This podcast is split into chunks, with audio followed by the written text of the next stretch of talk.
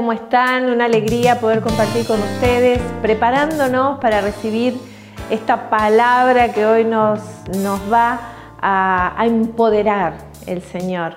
Eh, no importa el lugar donde estés, no importa el lugar donde te encuentres, eh, lo que importa es que Dios está contigo, que Dios está ahí en ese lugar donde vos estás, sea en el lugar que sea. Eh, prepárate porque la palabra de Dios nos va a, empoderar en esta noche. Y darle gracias a ustedes por confiar en eh, pedirnos oración para que nos unamos juntos a orar. Eh, pedirte también que multipliques estos, estos videos, que, los, los envíes a, a tus conocidos, a aquellas personas que vos querés bendecir. Eh, orá antes para que eh, el Señor esté obrando en la vida de tus seres queridos. Y bueno, y suscríbete a nuestro canal. Eh, y qué mejor que compartir lo que Dios está haciendo en nuestras vidas. Así que bueno, prepárate, prepara tu corazón. Vamos a la palabra que nos trae José que, como te decía al principio, vamos a salir más que vencedores después de escucharlo.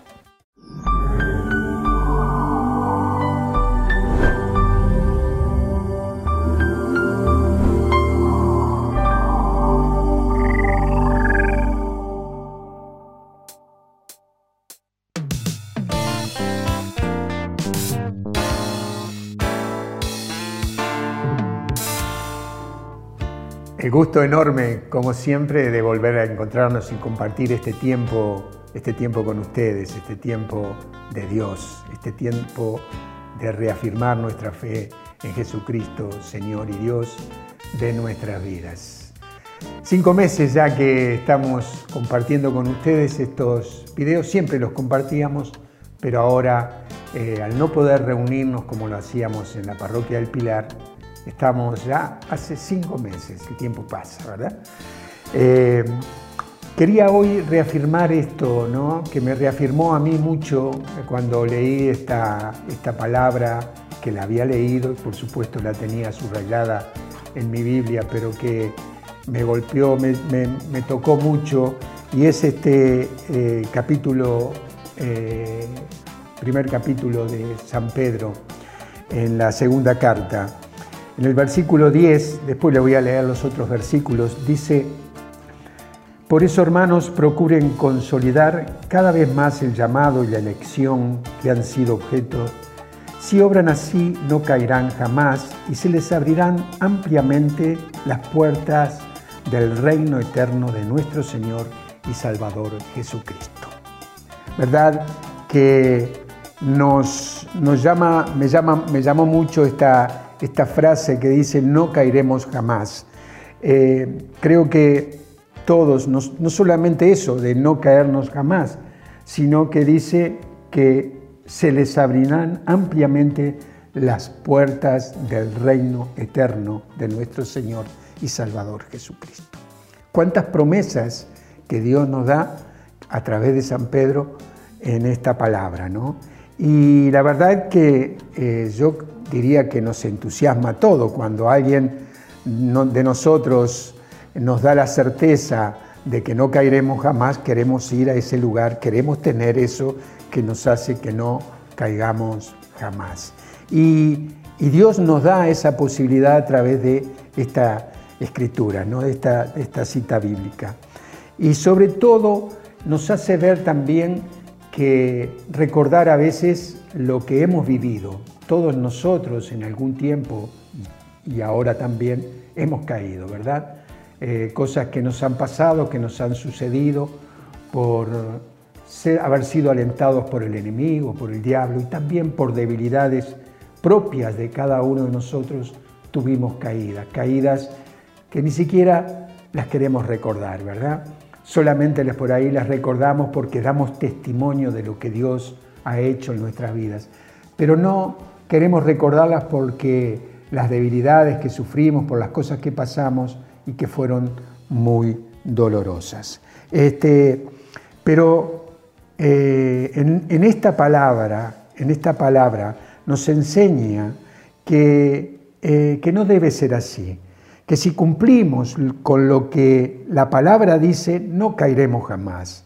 Y en todas estas indicaciones que, que recibimos, necesitamos ser diligentes.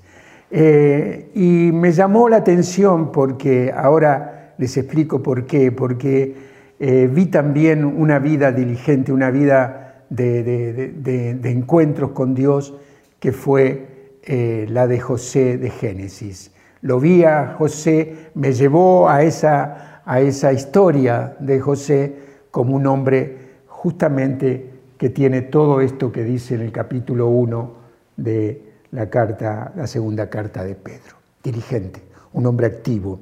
Es importante tener esta cualidad. Quiero, esto lo busqué en el, en el diccionario y busqué esto de lo, de lo, que es realmente, sabía lo que era diligente, pero quise saber y les comparto lo que, lo que leí. Es importante tener esta cualidad. El dirigente es una persona que obra y actúa con gran interés y esmero y, eficacia. La diligencia es una virtud que podemos desarrollar si aprendemos a administrar nuestro tiempo y recursos eh, en la ejecución de nuestras tareas. Y dice además, y algo más que es, fundamental, que eh, porque ayuda también a combatir la pereza.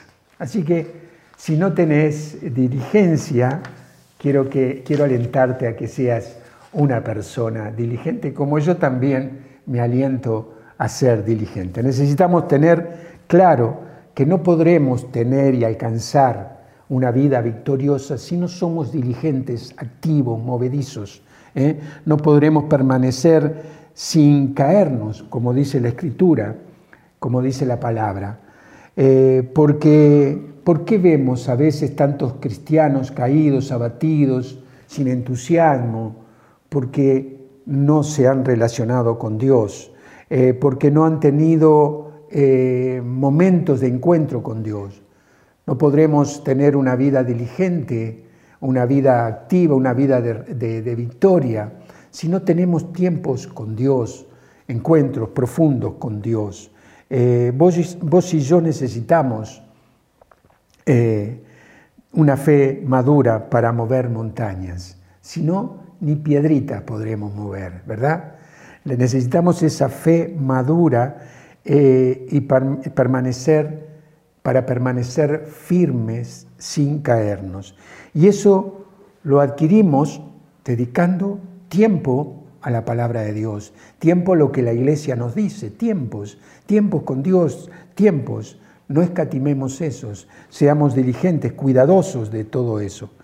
Quiero, por eso me llevaba a hablar de, de, José, el del libro de Génesis.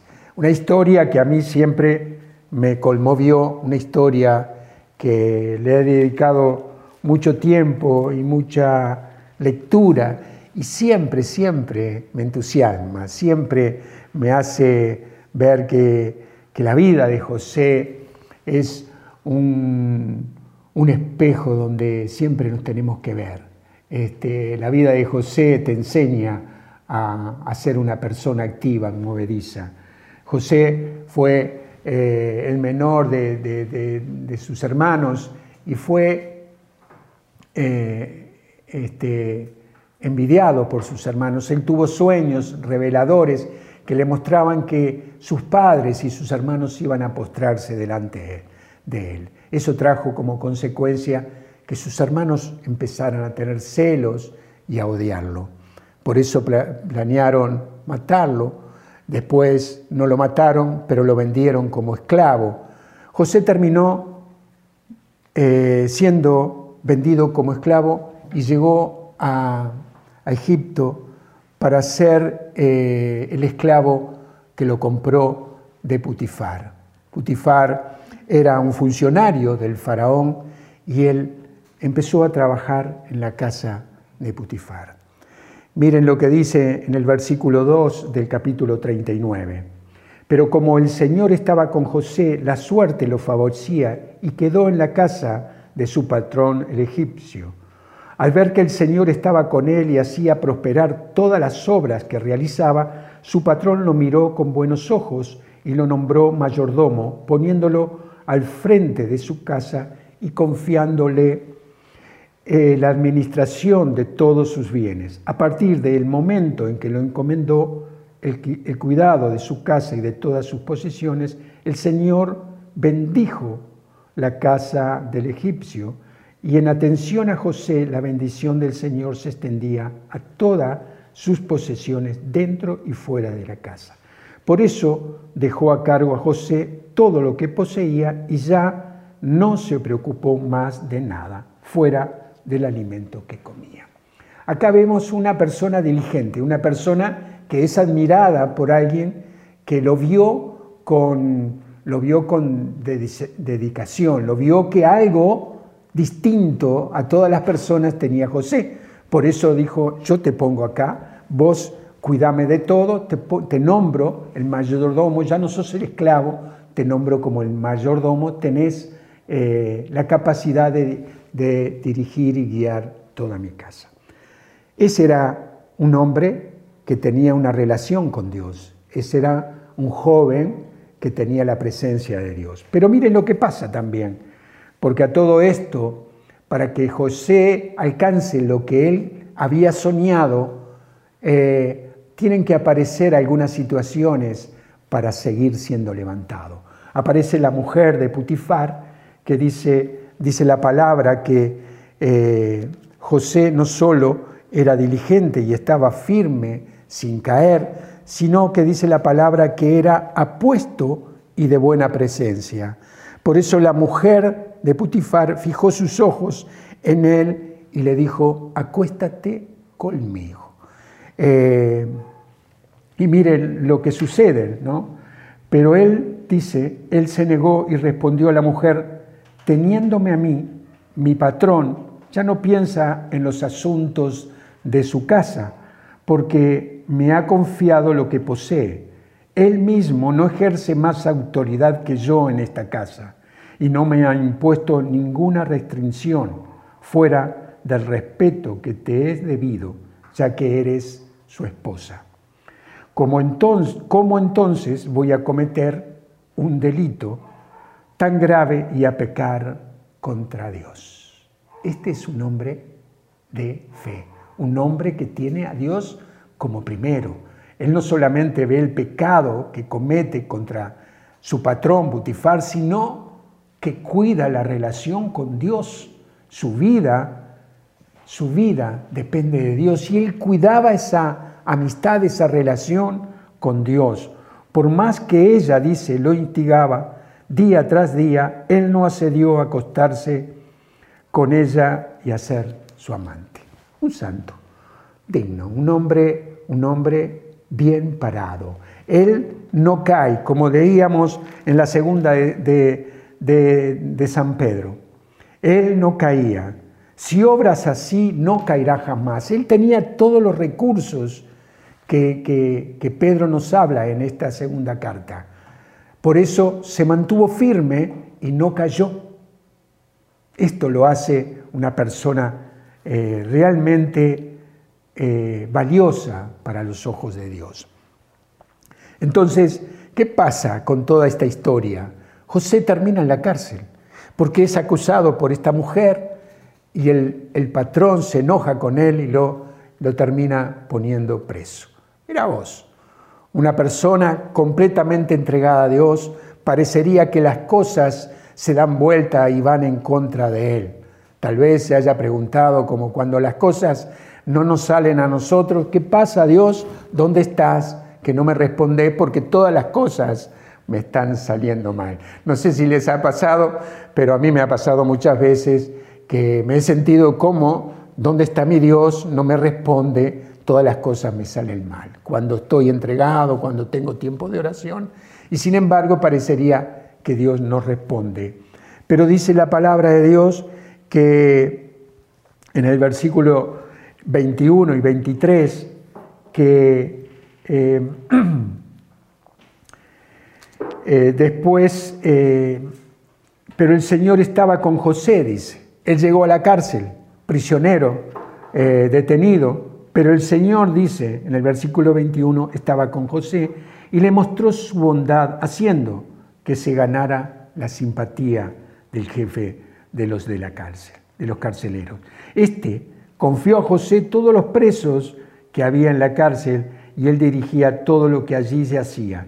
El jefe de los carceleros no vigilaba absolutamente nada de lo que había confiado José, porque el Señor estaba con él y hacía prosperar todo lo que realizaba.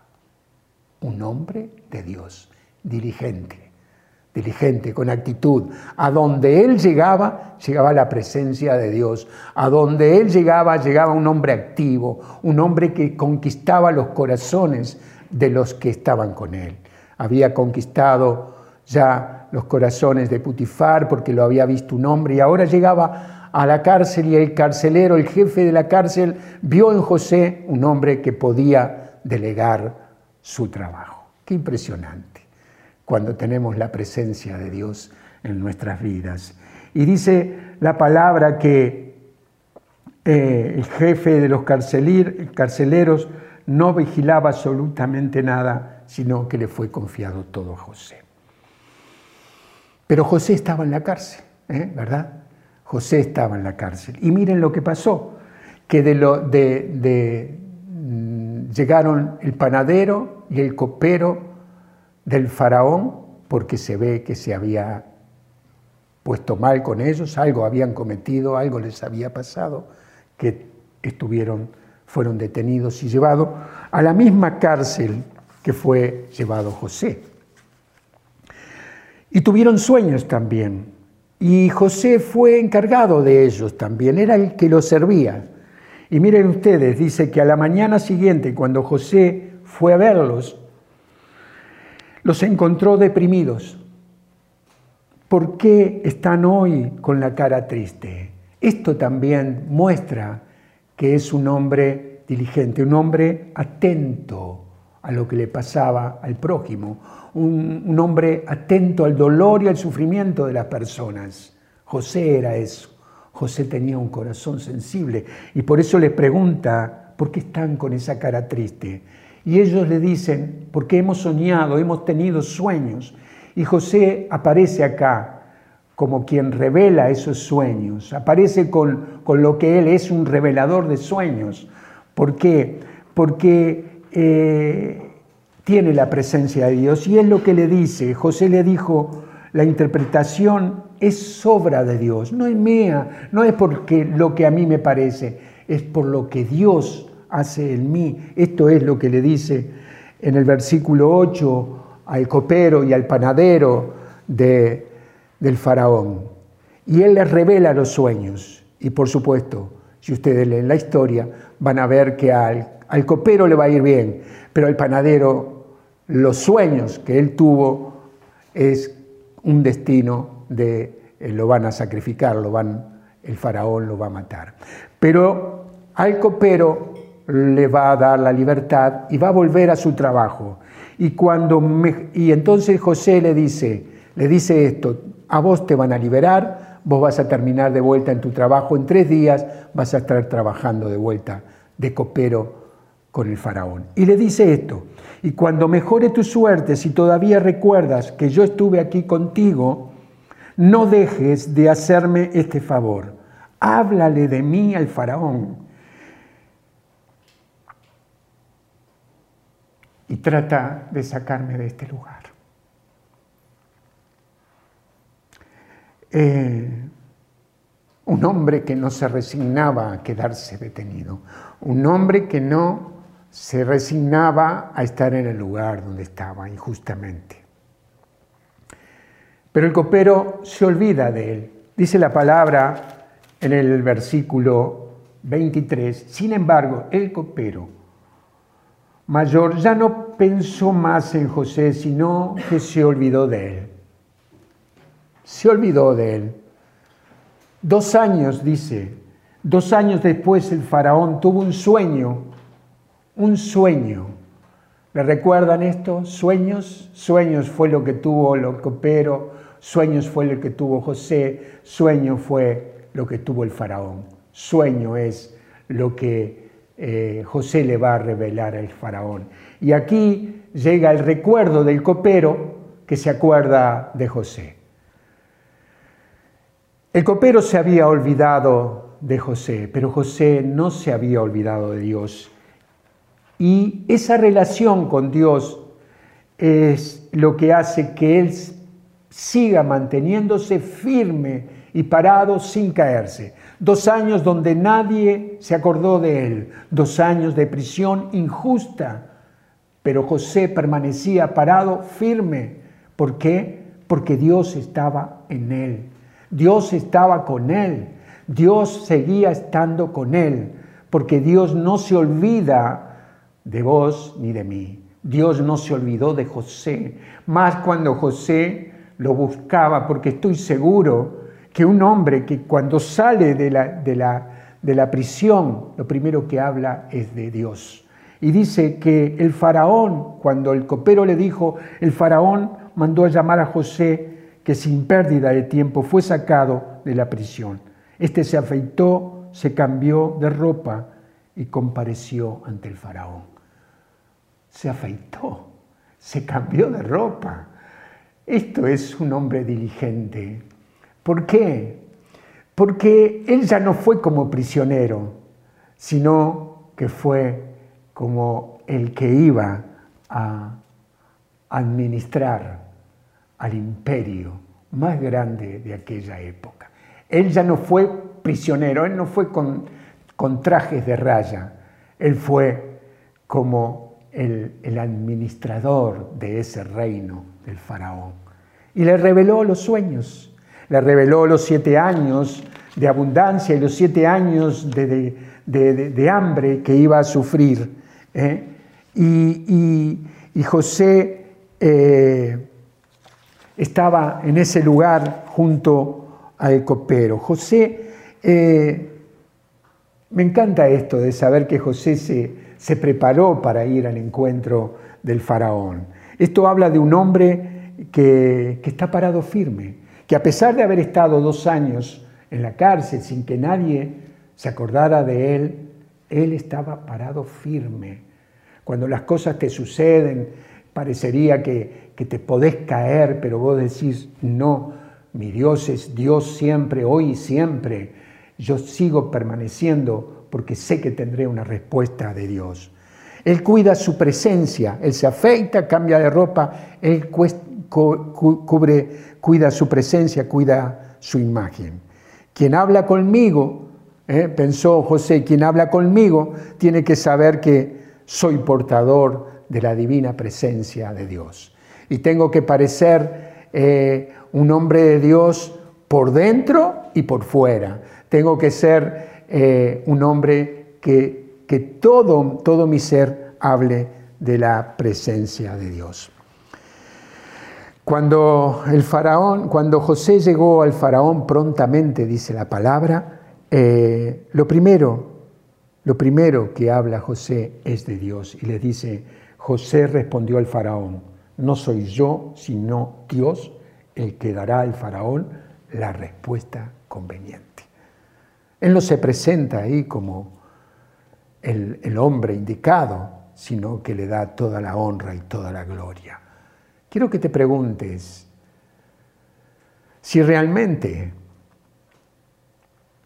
es así nuestra vida, que damos testimonio de lo que Dios ha hecho. Dos años en la cárcel puede destruir cualquier vida, puede deprimir y destrozar cualquier vida. Pero cuando tenemos relación con Dios, como la tuvo José, puede salir de esa cárcel y lo primero que hace es recordar al Señor de señores, al Rey de Reyes, al Dios Todopoderoso. Eso habla de un hombre íntegro, un hombre que tenía bien claro quién era. Quiero volver a esta palabra, segunda carta de de San Pedro y empezar a leer desde el versículo 3. Su poder divino, en efecto, nos ha concedido gratuitamente todo lo necesario para la vida y la piedad, haciéndonos conocer a aquel que nos llamó por la fuerza de su propia gloria. Gracias a ella se nos ha concedido las más grandes y valiosas promesas a fin de que ustedes lleguen a participar de la naturaleza divina, sustrayéndose a la corrupción que reina en el mundo a causa de los malos deseos. Por esta misma razón pongan todo el empeño posible en unir a la fe la virtud, a la virtud el conocimiento, al conocimiento la templanza, a la templanza la perseverancia y a la perseverancia la piedad.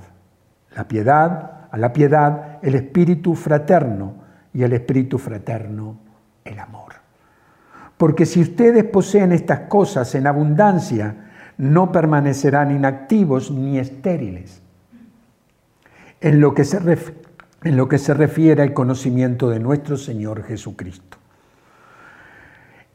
Él que no la, el que no las posee es un ciego, un miope, porque olvida que ha sido purificado de sus pecados pasados.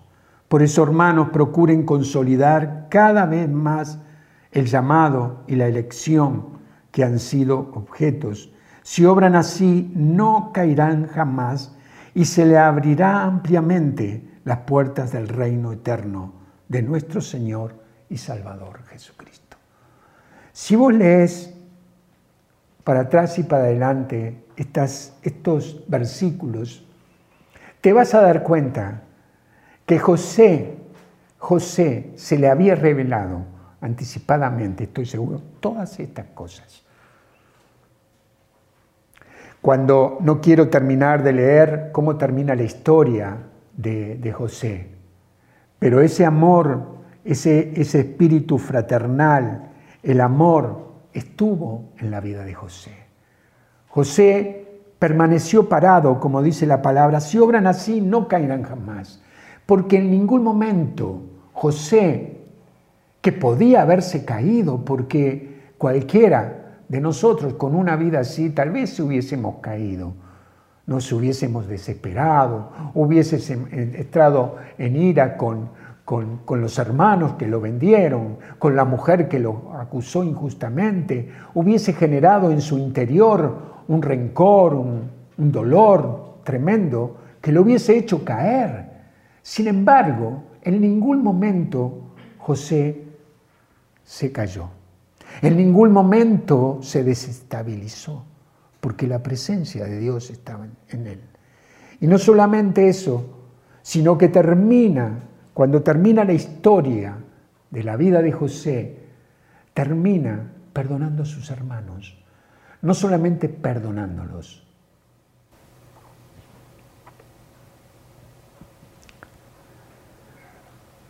abrazándolos y bendiciendo sus vidas.